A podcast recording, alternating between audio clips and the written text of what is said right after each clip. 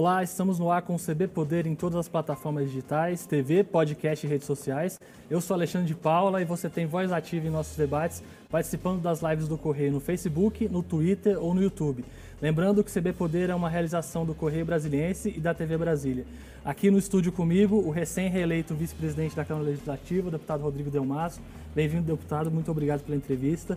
Esse ano a Câmara ficou focada em combater a pandemia, a maior parte dos projetos foi sobre isso. Para o ano que vem, o que, que vai ser prioridade? A gente já vai conseguir pensar numa retomada da nossa economia? É, eu acredito, primeiro, né, obrigado pelo convite, quero agradecer a todos. É, eu acredito que a principal pauta que vamos ter no ano que vem serão duas bases. A primeira base da retomada da economia e também é, a complementação da regularização fundiária no Distrito Federal, que é a revisão do PDOT, uhum é, o PPCUB e a revisão da LUOS. Eu acredito que essas são pautas importantes que vão é, alastrar o debate no ano que vem. Essa revisão da LUOS é um pedido do setor produtivo muito forte também, né? Que começou até esse debate desse ano, né? Como é que está esse debate? Então, começou, na realidade, a Secretaria de Desenvolvimento Urbano fez algumas audiências públicas, uhum. né? Já encaminhou o projeto à Câmara Legislativa. Acredito que agora, já em, em fevereiro ou até março, a gente faça algumas audiências públicas para debater. Tem algumas correções ainda para serem feitas. É, acredito que até o início de março esse projeto já possa estar sendo votado. O novo presidente da CAF, né, o deputado Cláudio Abrantes, já está fazendo uma programação de votações relacionadas a isso. Esse ano foi muito atípico, infelizmente a gente teve muitas dificuldades, muitas mudanças. Como eu disse no começo, a Câmara ficou muito focada em debater questões relacionadas à pandemia, projetos que eram importantes nesse momento. Como é que o senhor avalia o, a atuação da Câmara Legislativa no combate à Covid aqui no DF? Tudo aquilo que era importante para o governo, para é, estruturar o governo até mesmo a combater a pandemia, a Câmara Legislativa fez. Nós aprovamos remanejamentos orçamentários, aprovamos leis, é, começamos, na realidade, com decreto né, de, de calamidade pública, enfim. Então, eu acredito que é, o arcabouço legal e que autorizativo para que o governo pudesse usar e combater a pandemia foi feito. É, ou seja, e também a Câmara não parou, né? Se a gente for avaliar a produtividade deste ano com a do ano passado, nós crescemos em 25%. Aprovamos 330 projetos é, de leis que foram encaminhados entre de deputados e também do governo. Fora isso, que as nossas sessões remotas foram um sucesso com quase todas elas, não vou dizer todas, mas a grande maioria com quórum para a deliberação. É, o quórum esse ano foi, foi maior do que. Foi. Era um problema na, na, Câmara, né? já foi em outras legislaturas até mais grave, de muitas sessões que não tinham quórum. O senhor acha que isso veio esse ano de um entendimento do, do momento, de que era necessário ter é, esse debate mais intenso? Eu acho, que, eu acho também, mas eu acredito que a situação remota acabou facilitando a presença virtual dos deputados, né? Porque muitas vezes existem deputados que moram nos extremos do Distrito Federal ou atuam nos extremos do Distrito Federal. Então, ele sair da onde ele está, da sua base, para se deslocar até a Câmara Legislativa, demora um pouco. Então, muitas vezes ele se deslocava, chegava, não, já tinha encerrado a sessão uhum. e não tinha um quórum. E essa presença remota, vamos dizer assim, ela facilitou muito essa questão do quórum, que leva até a gente estudar e que isso venha a ser adotado de forma permanente, uhum. certo? Porque o mais importante é o resultado. Uhum. No final, nós crescemos em 25% em número de projetos aprovados e as sessões, como eu falei, a grande maioria com o quórum para votações, pelo menos votações uhum. ordinárias, né, com projetos que precisam de maioria simples. No início do ano que vem, que a gente ainda tem esse, esse risco de segunda onda, a gente ainda tem a pandemia acontecendo, é, é provável que seja remota ainda? Eu acredito, na realidade, a nossa proposta é que continue remota, uhum. até porque recentemente agora nós tivemos um deputado é, acometido com o coronavírus, então para a proteção de todos, de todos os servidores, e até mesmo, por exemplo, para a sociedade, eu acredito a nossa sugestão, enquanto vice-presidente, é que continue remoto até que a gente consiga voltar à normalidade. E, na realidade, o que eu digo a normalidade é fazer uma sessão que a gente chama de híbrida, né? uhum. Parte presencial e aqueles que quiserem possam estar presentes remotamente também. Você citou o caso do deputado Emeto, né, que foi diagnosticado recentemente. Até é importante a gente citar para as pessoas lembrarem que a, que a pandemia ainda está aí, que é preciso Exatamente. tomar todos os cuidados, que não dá para relaxar. Né? Ela não foi embora, a pandemia não foi embora. E eu tenho andado na cidade, tenho visto em alguns locais Infelizmente, algumas pessoas acham que a pandemia não está naquele lugar, certo? Ou seja, o coronavírus não está ali. Então, é importante que a gente continue com todos os cuidados, distanciamento social, uso de máscaras. Para quê? para que os números de casos não cresçam e a gente não entre em colapso na rede, na rede de saúde, tanto pública quanto privada aqui em Brasília. Deputado, voltando ainda nessa questão da atuação da Câmara na pandemia, como é que o senhor avalia a fiscalização ao governo? O senhor acha que, que foi o suficiente? Existia a oposição, tentou emplacar uma, uma CPI né, para avaliar aquelas questões da saúde, houve a prisão da cúpula da saúde. Como é que o senhor avalia essa questão? Olha, eu acredito que foi muito boa. Em relação à CPI, quero, meu, meu posicionamento é muito claro pelo seguinte, o Ministério Público começou a investigar, avançou na investigação, tanto que levou à prisão dos secretários, enfim. Então não havia o porquê da Câmara Legislativa abrir uma CPI, tendo em vista que a investigação já estava muito avançada. Na minha visão, a abertura de uma CPI poderia atrapalhar as investigações, inclusive feitas pelo Ministério Público, que está aí. É, é, já foram denunciados, o processo está correndo e o Ministério Público fez um trabalho exemplar. Em relação à fiscalização, eu acredito que a Câmara Legislativa fez seu papel. Alguns parlamentares entraram com representações junto ao Tribunal de Contas, vários requerimentos de informações. O, o, atual secretário de Saúde foi diversas vezes na Câmara Legislativa apresentar não só os gastos, mas aonde estavam sendo investidos os recursos, enfim. É, essa questão do IGES foi um alerta que a Câmara Legislativa fez à Secretaria de Saúde. Então, eu acho que atuou de forma exemplar da forma que poderia ter atuado junto, claro, em parceria com o Tribunal de Contas do Distrito Federal. O senhor acha que essa CPI era uma manobra política, era uma tentativa de enfraquecer o governo? Como é que, como é que o senhor enxerga? Olha, eu acredito que a CPI ela poderia ter dado certo se ela acontecesse no início da pandemia. Depois da deflagração da operação feita, é, proposta pelo Ministério Público, ela perdeu o sentido. Né? Ela perdeu o sentido tendo em vista que é, todas as evidências que foram levantadas já foram levantadas pelo Ministério Público, inclusive de desvio de dinheiro, é, sobrepreço, enfim. Que levou tanto que isso, a própria Justiça, certo, levou, é, é, determinou a prisão do secretário e de toda a cúpula da saúde. E a minha pergunta é: qual seria o objetivo de uma CPI? Sendo que, pela lei orgânica do Distrito Federal e pelo regimento interno da Câmara, o objetivo de uma CPI é apresentar um relatório ao Ministério Público de possíveis crimes que foram acometidos. Bem, se o Ministério Público já abriu a investigação, ou por que a, a, Câmara Legislativa abriu uma investigação em cima de uma investigação? Então, a gente poderia, se abrisse essa CPI, poderia passar, primeiro, poderia passar um recado muito ruim para a população e para o próprio Ministério Público, que a gente não confia no Ministério Público. E outra coisa, é retrabalho. E retrabalho é gasto de dinheiro público desnecessário. O senhor é muito ligado também com questões relacionadas a desenvolvimento econômico, a pautas da economia. Como é que na sua avaliação está esse ano? A gente já começou uma retomada da economia e em 2021 a gente vai conseguir confirmar isso? Como é que você vê? Eu, eu acredito que sim, e o maior exemplo disso foi o recorde de renegociações que foram feitas pelo Refis. Na minha visão, um dos projetos mais importantes aprovados pela Câmara, encaminhado pelo governador Ibanês, foi o Refis 2020. É, a última, última, a última é, quando eu vi ali no, no refisômetro, uhum. né, parece que estava chegando a 1 bilhão e 200 milhões de reais. Chegou a quase um bilhão e meio. Quase um bilhão e meio. Então, já superando a meta, certo? Várias pessoas físicas, diferente daquilo que algumas pessoas é, falaram que o refis estava sendo feito para grandes empresários. Isso demonstrou que é uma grande mentira, porque várias pessoas físicas aderiram ao refis estão conseguindo recolocar, ou seja, retomar a sua capacidade produtiva e também a sua capacidade de investimento. Então, isso demonstra, na minha avaliação, um pouquinho dessa retomada uhum. econômica, até porque as pessoas querem ter o seu nome limpo, fora da dívida ativa, querem ter o CN... as empresas precisam ter o seu CNPJ limpo, para quê?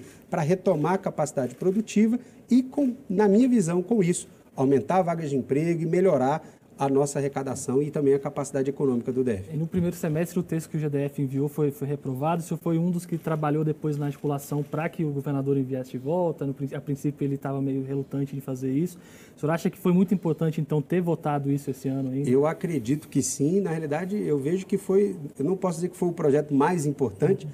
mas foi um dos mais importantes que, fomos, que, a, que a Câmara Legislativa aprovou e que o governo encaminhou à casa. Uhum certo? E assim, eu parabenizo o governador Ibanês por ter sido, por ser, é, ter dado mais uma oportunidade, tá certo? Para que todos, não só a Câmara, mas os empresários também, possam recuperar a sua capacidade produtiva. Na realidade, o mundo ideal é que a gente não tenha refis. Não seja necessário. É, que não seja necessário o refis. Mas, infelizmente, por causa da pandemia e outros assuntos também que vieram atrapalhar um pouco a economia, é, foi necessária a votação desse refis e que mostrou um sucesso. como você disse, uma, quase um bilhão e meio de reais de dívidas renegociadas. Na minha visão, é, nós podemos dizer que o, fecha, o grande fechamento do ano foi o Refis, que recuperou diversas empresas, mais de 7 mil empresas parece que já entraram no Refis aqui no Distrito Federal. Uma das suas pautas também é a reforma tributária distrital, né, que o defende como uma necessidade, seja feita localmente, pensada aqui para o DF.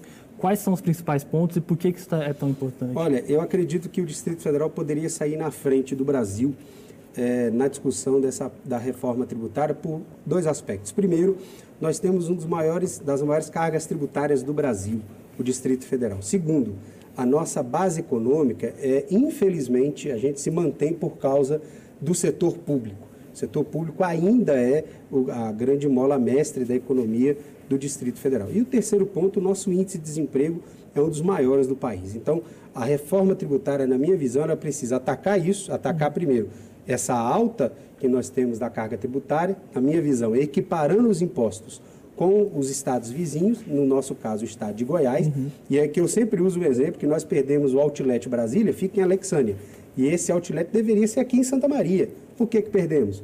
Falta de equiparação, não é por causa de incentivo somente, mas é equiparação de impostos para esse tipo de, é, esse tipo de atividade.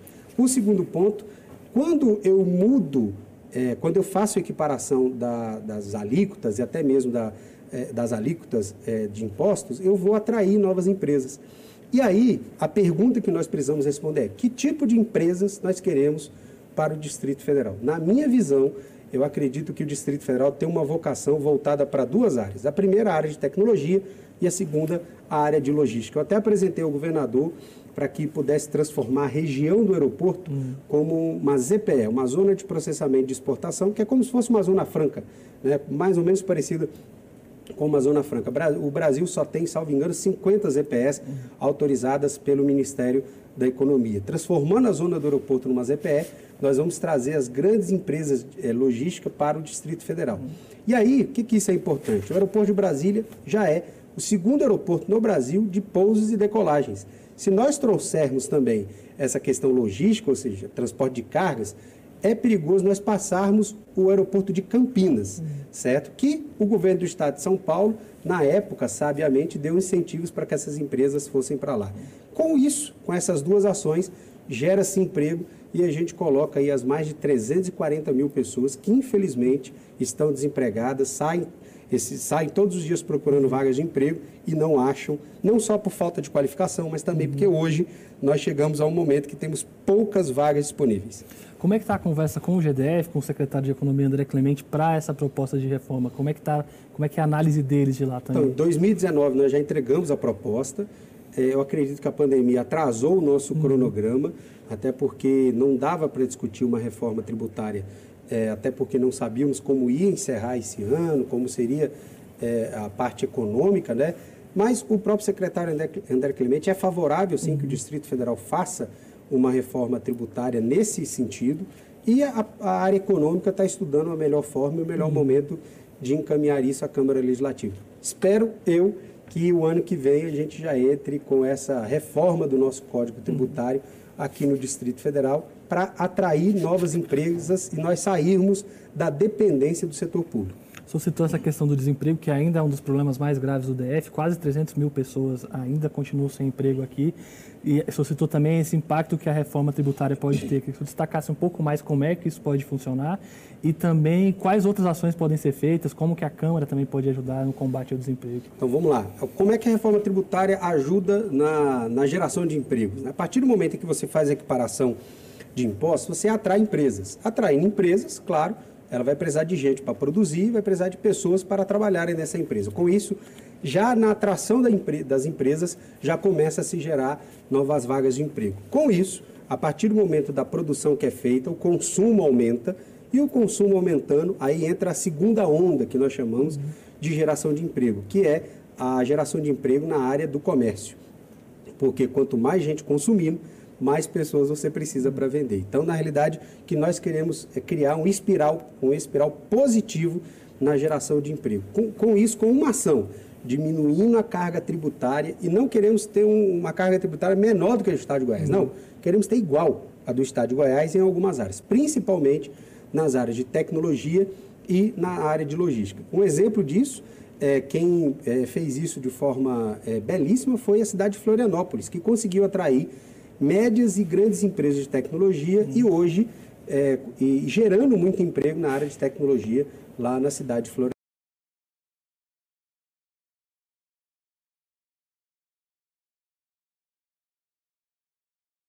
Brasília tem uma característica que nós temos uma, a cidade com o maior índice de pessoas formadas no ensino superior e o maior índice de pessoas com pós-graduação. Então aqui, na minha visão, é um local é, perfeito para se atrair empresas voltadas na área de tecnologia, que eu acho que é o sonho de qualquer governante, porque a área de tecnologia é indústria E a área de logística, nós temos, como eu falei, o aeroporto de Brasília com o segundo maior, o segundo maior aeroporto no Brasil de pousos e decolagens e também passando aqui as principais vias que cortam o Brasil, certo? Então eu acredito que essas duas áreas podem sim gerar muito emprego e também aumentar a arrecadação do Distrito uhum. Federal. Mas para que isso aconteça, o empresário precisa se sentir atraído para vir investir no DF. Como? Na minha visão, fazendo essa equiparação de impostos e é, incentivos aqui nós temos. Nós temos o PRODF, nós temos, já, que foi reformulado, inclusive a Câmara Legislativa votou esse ano a reformulação uhum. do PRODF, e outros incentivos também que o governo pode dar. Mas o grande diferencial nosso vai ser a equiparação dos impostos com o Estado de Goiás. Você citou a questão da capacitação da qualificação, que não é o principal problema, mas é um problema também aqui. A Câmara até lançou recentemente um programa de qualificação, queria que você falasse um pouco sobre esse projeto. Também. Exatamente. Inclusive já entrou no ar o portal virtual da Eleges, que já está fazendo cursos online, certo? É, na área de qualificação profissional. E vamos, a ideia é expandir isso. Né? A Câmara já está fazendo negociações com a FAP, com a Fundação de Apoio e Pesquisa, que tem um convênio com o Senai para disponibilizar esses cursos também no nosso, uhum. no nosso portal. É, tempos atrás, nós tínhamos aqui va é, muitas vagas de emprego e muitos desempregados. Então, nós tínhamos esse ato. Uhum. Né? Por que, que nós temos desempregados e vagas de emprego de um lado?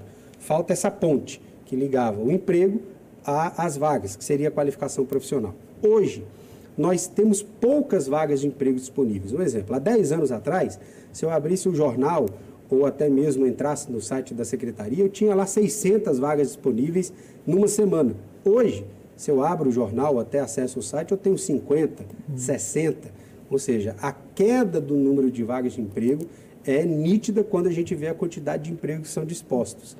É, agora, é claro, a qualificação profissional, ela deve ser contínua, ela não pode ser pontual. Ah, porque eu tive um estouro ou aumentou uma área da quantidade de vagas de emprego, eu vou qualificar ali. Não qualificação profissional precisa ser contínua. contínua. O Estado precisa, sim, garantir e proporcionar ao cidadão que está desempregado esses cursos contínuos. E até digo, né, quem está desempregado não pode ficar parado. Tem que buscar essas qualificações profissionais. O governo tem vários projetos que dão esses cursos gratuitos. Muitos deles até, você não precisa sair de casa, você pode uhum. fazer ele é, home office, vamos dizer assim, você pode fazer em casa diretamente, principalmente agora na pandemia, certo? Então é importante também que o trabalhador desempregado busque se, é, se qualificar, porque hoje a disputa no mercado de trabalho está pior do que há 10 anos atrás. Nesse caso da Câmara, foi pensado, então, nessas áreas também de quais que poderiam ter, ter mais impacto e pensando mais globalmente? Exatamente. O, a parceria que vamos, estamos desenvolvendo com a FAP é justamente é, oferecer os cursos de qualificação profissional, primeiro, para que o trabalhador desempregado não precise sair de casa, ele fique em casa e faça lá o seu, o seu curso, e também que venha possibilitá-lo a facilitar o acesso às vagas de emprego existentes uhum. é, hoje no DF. Fazer essa ponte entre o, o emprego e, e, quem está precisando. O emprego de... e o desempregado. É justamente essa ponte que esse projeto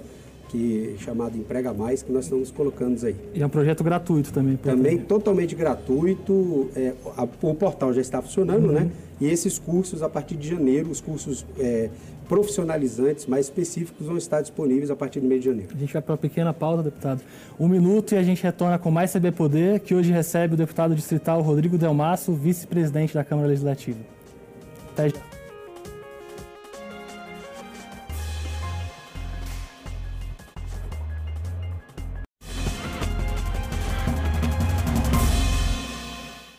Estamos de volta com o CB Poder, que hoje recebe o deputado distrital Rodrigo Delmasso, vice-presidente da Câmara Legislativa. Deputado, o senhor defendeu também um projeto de criação de uma universidade distrital, né? que seria até com recurso da Câmara Legislativa. Eu queria saber como é que está e como que isso pode ajudar até nessas questões que a gente citou de qualificação, de, de dar mais oportunidade para as pessoas. É, o governo acabou enviando esse, essa proposta para a Câmara Legislativa. Nós começamos os debates é, para justamente implantar essa universidade distrital certo? E com repasse, porque normalmente todo ano a Câmara Legislativa, pela economia, acaba devolvendo recursos para o GDF. Esse ano mesmo chegou em torno de 130 milhões de reais. Fizemos a última devolução agora de 65 milhões. Então, é, como agora esse projeto está na Câmara, acredito que agora no primeiro semestre a gente aprove. E a ideia é a gente expandir as vagas das universidades, da universidade pública, né, para principalmente aqueles alunos que são são carentes e oriundos da escola pública do Distrito Federal, que infelizmente tem uma certa dificuldade de acessar o NB, né?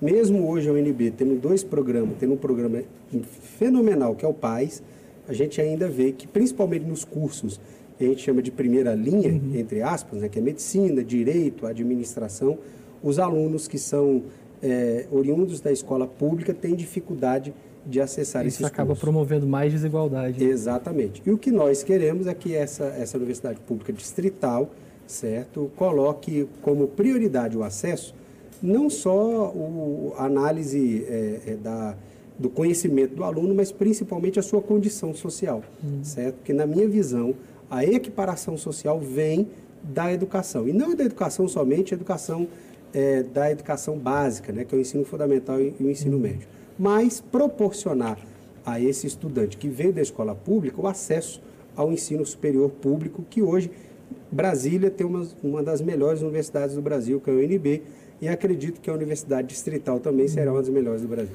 O senhor também tem como bandeira a religião, o senhor é evangélico. O GDF fez alguns acenos, mexeu na questão da regularização, nas taxas, criou uma secretaria até para tratar disso. O senhor acha que melhorou o diálogo dos evangélicos, desse setor com o governo? Eu não falo não só dos evangélicos, mas melhorou o diálogo de todos os setores uhum. voltado, é, é, o setor, vamos dizer assim, o setor religioso com uhum. o governo. Né? É, o governo esse ano já ultrapassou o que o, o, último governo fez em quatro anos em termos de regularização. Os processos de regularização avançaram muito em todas as áreas, seja na Secretaria de Desenvolvimento Urbano, seja na Terra Cap, ou seja, deram uma agilizada é, muito grande, porque isso quem ganha? Ganha o GDF, certo? Ganha a população, porque é o dinheiro que as instituições acabam pagando retorna como política pública e as instituições uhum. religiosas também, que acabam regularizando a sua, a sua área. Então, o governador Ibanês, na realidade, tem mantido um diálogo direto com todo o setor, né? Então, eu acredito não só melhorou, mas transformou, vamos aqui usar uma paráfrase, da água para o vinho.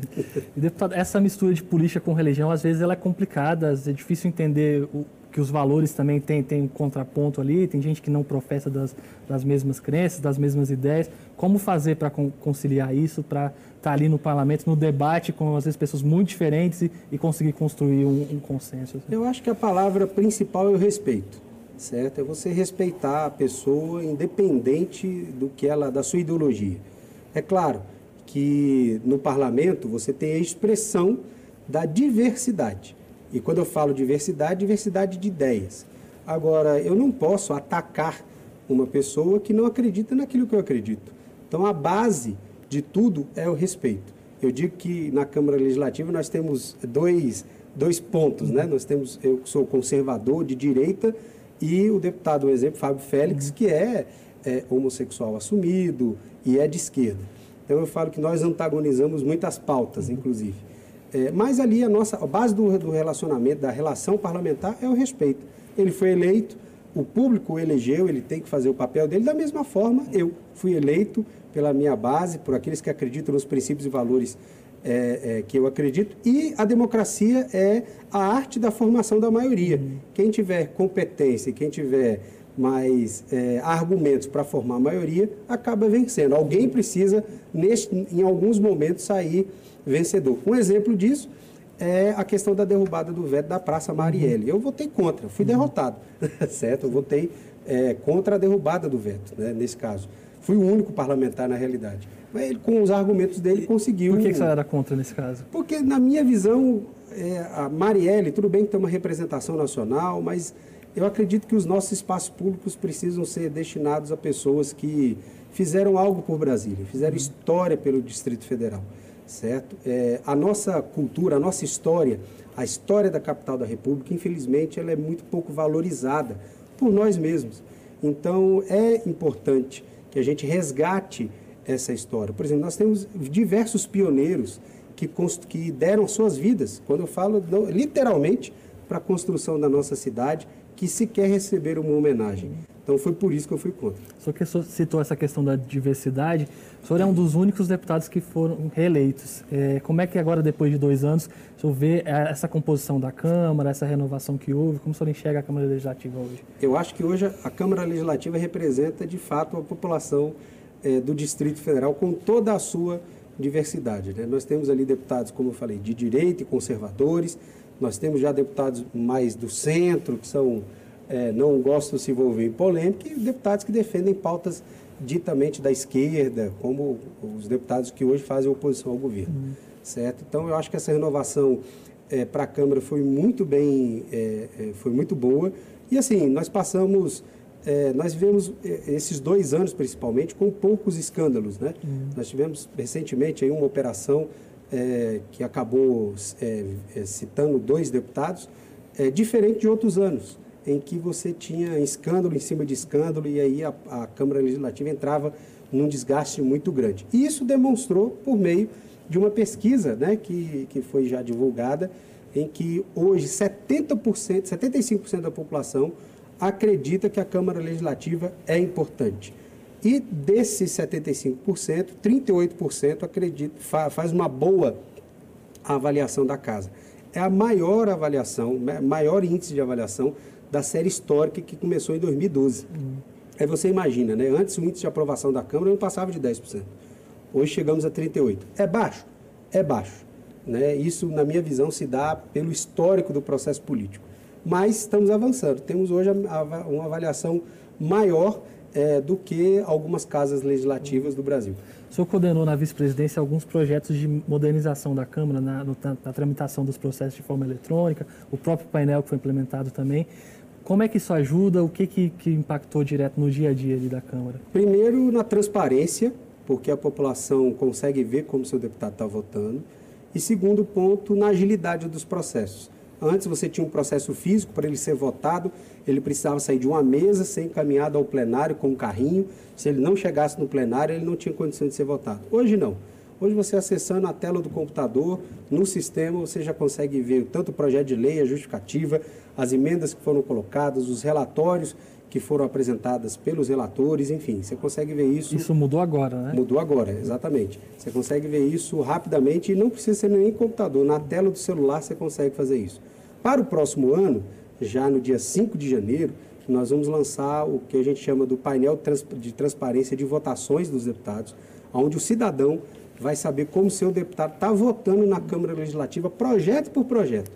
Onde, se ele está presente, se ele não está presente, quantas sessões ele compareceu, quantas ele faltou, qual foi o posicionamento dele referente a alguns projetos de lei, então ele vai ter isso na palma da mão dele. Na realidade, nós chamamos isso de Câmara Legislativa na palma da sua mão, ou seja, é a Câmara Legislativa na palma da mão da sociedade. Deputado, agora que a gente chegou no meio do mandato, como é que o senhor avalia a relação da Câmara com o GDF, com o governador Ibanez Rocha, nesses dois primeiros anos? Uma relação é, respeitosa tanto o governador é, quanto a Câmara estão respeitando, vamos dizer assim, né, os dois, é, cada um se respeita ali da forma é, da, das suas posições. E um exemplo disso foi a não interferência do governador na eleição uhum. da mesa diretora da Câmara Legislativa.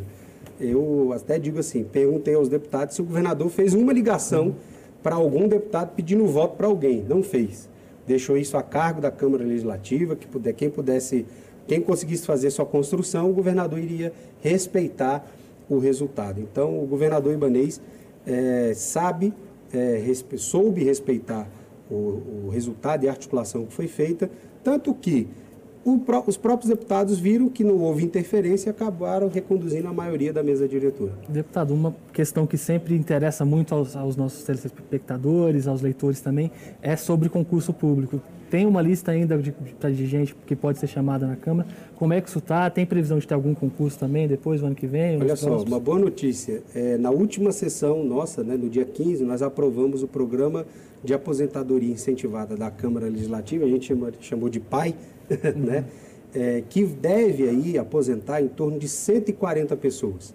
Qual é o objetivo? O objetivo é aposentar essas pessoas e convocar novos é, concursados, para que haja uma renovação no quadro efetivo da Câmara Legislativa. Então, nossa expectativa, a nossa expectativa é que a Câmara Legislativa, já com o programa de aposentadoria incentivada, consiga, no primeiro semestre, convocar 140 novos servidores para compor seus quadros para substituir uhum. esses servidores que vão ser aposentados. Já do concurso anterior, né? Já no do ano concurso, que vem não pode ter concurso, né? Exatamente. Por causa da lei complementar 173, proíbe uhum. é, qualquer tipo de aumento de despesa com o pessoal uhum. e realização de concurso. Então, na realidade, são todos do concurso anterior, uhum. são essas 140 novas vagas, que a nossa expectativa é que esses que estão de abono de permanência se aposentem e continuem é, a sua vida e abre espaço para quem uhum. passou no concurso. E o senhor acha que depois há necessidade, passando essa da lei complementar, de novos concursos? De Acredito que sim. A Câmara Legislativa precisa fortalecer principalmente algumas áreas. A área de fiscalização e as áreas que nós chamamos de as áreas voltadas na parte fundiária. Uhum. É, é, importante que a Câmara faça assim a recomposição dos seus quadros nessas áreas. Deputado, infelizmente nosso tempo acabou. Muito obrigado pela entrevista. Eu que agradeço, obrigado. O CB Poder fica por aqui. Obrigado pela companhia. Até a próxima e tchau.